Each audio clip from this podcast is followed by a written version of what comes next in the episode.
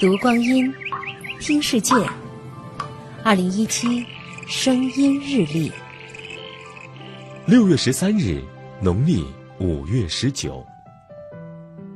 二零一零年的今天，著名漫画家华君武逝世。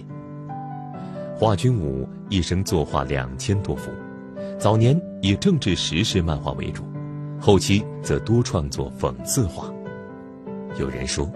他的画就像匕首，直指那个时代的病症。他自己也说：“休闲漫画，我不画。我知道社会当中有什么矛盾，我就画什么。”为了嘲讽热衷于请名人题字，他画了猪八戒画长卷，诸神题字。对于利用公家东西炫耀自己的人，他画了猪八戒招亲摆谱。这些画。讽刺中带有善意的劝语，既尖锐深刻，又不乏温情。人如其画，华君武的幽默在生活中也表现得淋漓尽致。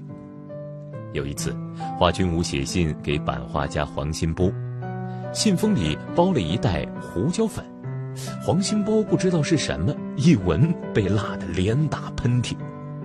华君武解释说：“打喷嚏就是代表想你了。”把幽默这个词儿引入中国的林语堂说过：“最上乘的幽默是心灵的光辉和智慧的丰富。”华君武便是这样，用寥寥数笔，在方寸之间，给我们留下了那些意味深长的笑。二零一七，声音。日历。